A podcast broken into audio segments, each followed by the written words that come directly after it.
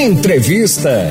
Agora. A partir de hoje e ao longo de todo o mês, a Secretaria de Saúde do Recife realizará uma série de ações em alusão ao Outubro Rosa, envolvendo a importância da conscientização sobre a prevenção e o diagnóstico precoce ao câncer de mama. Durante a campanha, serão ofertados 2.680 exames de mamografia sem necessidade de agendamento, descentralizando o atendimento por meio de postos volantes espalhados em 30 pontos da cidade. Vamos falar sobre o assunto conversando com a gestora de saúde da mulher do Recife, Evelyn Lins. Bom dia, Evelyn. Bom dia, Neneu. Obrigado, tá, por nos atender. Então. Obrigada a vocês também pela oportunidade de estar aqui divulgando o trabalho, né? E o acesso às usuárias. Isso. E começando de hoje já, não é, Evelyn? Isso. Aqui no prédio da prefeitura nós estamos com um evento de abertura em alusão ao Outubro Rosa. Uhum. Então nós estamos com um mamógrafo móvel disponibilizando uma média de 80 atendimentos, 40 agora pelo horário da manhã, 40 pelo horário da tarde para que as mulheres possam vir fazer o seu exame sem agendamento prévio, trazendo apenas a sua identificação, não é, um RG ou um documento com foto, cartão SUS e comprovante de residência, porque ela precisa ser moradora de Recife. Isso. E vocês têm um, um programa, não é? O mamógrafo que quase todos, base, não é, são todos os dias, né? Mas toda Sim. semana tem um atendimento em um local descentralizado, né? Que Exatamente. já ajuda muito, não é? Exato, meu. A gente tem de segunda a sexta é, o mamógrafo móvel descentralizado né, em várias unidades de saúde e a gente também tem alguns eventos que a gente chama de Recife Cuida é, em alguns finais de semana, ou no sábado ou no domingo. Mas nesse mês de outubro a gente está intensificando. Então, ao invés de um carro de mamografia, a gente vai ter dois carros de mamógrafo. Então, a gente tá. vai estar tá duplicando a quantidade de exames que a gente geralmente faz por mês. Quer dizer, é um trabalho permanente né, da prefeitura, já esses mamógrafos, mas agora em outubro, para fazer jus ao nome, né, o setembro por outubro, vai fazer, né, vai ampliar, não é? O Outubro Rosa vai aumentar essa capacidade de atendimento às mulheres, não é? Isso. Isso. Então, a, e como é que vai ser feito? Vocês vão fazer calendário, vão distribuir para as pessoas, vai ter um aviso prévio nas comunidades? Como é que vai ser o trabalho, então, Evelyn? Nós temos um trabalho de divulgação onde a gente, previamente, né, sempre anteriormente o mês iniciar, a gente divulga nas redes sociais, no Instagram, no é, site da prefeitura e nas unidades de saúde também ficam expostos, né? Mas nesse mês de outubro a gente di, aumenta né, a divulgação. Então, mais uma vez, eu agradeço até a vocês por a gente estar tendo esse espaço, né? Porque a gente termina tendo mais acesso à população para divulgar. Uhum. Então, além dos nossos meios é, comuns, né, que é o nosso Instagram e o site da Prefeitura, além das unidades de saúde, a gente está contando com o apoio de vocês para estar tá divulgando esse calendário. E aí a população consegue saber precocemente aonde o mamógrafo vai estar. Então, as proximidades, quando a, quando a usuária percebe a proximidade da sua residência, ela se desloca naquele horário e os exames eles ficam disponíveis na unidade aonde o mamógrafo vai estar é, disponibilizando. Nós estamos conversando com a gestora de saúde da mulher do Recife, a Evelyn Lins. Agora, Evelyn, é, vocês aumentando aí os mamógrafos, porque tem um, um processo, né?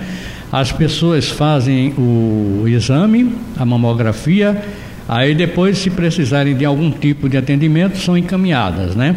Se é o aumento dos exames, certamente haverá também um aumento das, dos encaminhamentos, né? E vocês vão disponibilizar também deste aumento no, no atendimento? Isso, é, perfeitamente. Quando a gente faz esse cálculo né, de aumento, a gente também prevê o aumento do diagnóstico, né? Uhum. Porque o que é que acontece? Quando a mulher ela faz o exame, e, em média, 30 dias depois, esse exame fica disponível na unidade de saúde onde o mamógrafo estava ligado. E toda vez que a gente disponibiliza o mamógrafo, ela fica ligada a uma unidade de saúde. Certo. E aí ela volta com 30 dias. Quando o exame ele não tem alteração, ela conversa com a enfermeira, a enfermeira faz as orientações de promoção à saúde mesmo, informando é, pela faixa etária, se ela precisa fazer no ano seguinte ou se ela pode espaçar para dois anos do realiza da realização do exame. E quando dá esse exame alterado, ela faz uma consulta médica para que o médico possa estar encaminhando para um segmento que a gente chama, porque quando a mamografia dá positiva, ela precisa fazer um outro exame, que é a chamada punção desse, desse tumor, uhum. para que seja feita a biópsia. Então, nesses locais, a gente vai ter é, um aumento né, da, de profissionais para que a gente possa estar garantindo a assistência a essas mulheres.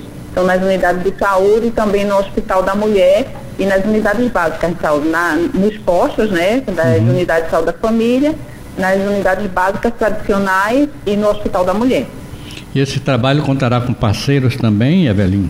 sim, a gente tem parceria com o Hospital Português, que inclusive vai estar realizando as funções, né, que a gente chama função de agulha grossa, hum. que é para poder fazer a biópsia e dar o estado em que está aquele câncer, né? Ele vai estadiar para que a gente possa fazer o acompanhamento e encaminhamento para o tratamento. Correto.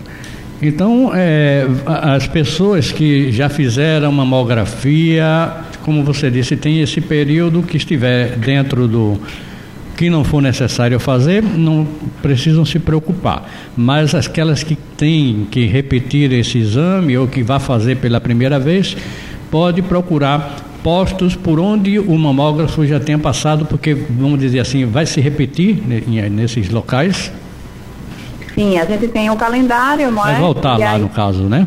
Exatamente.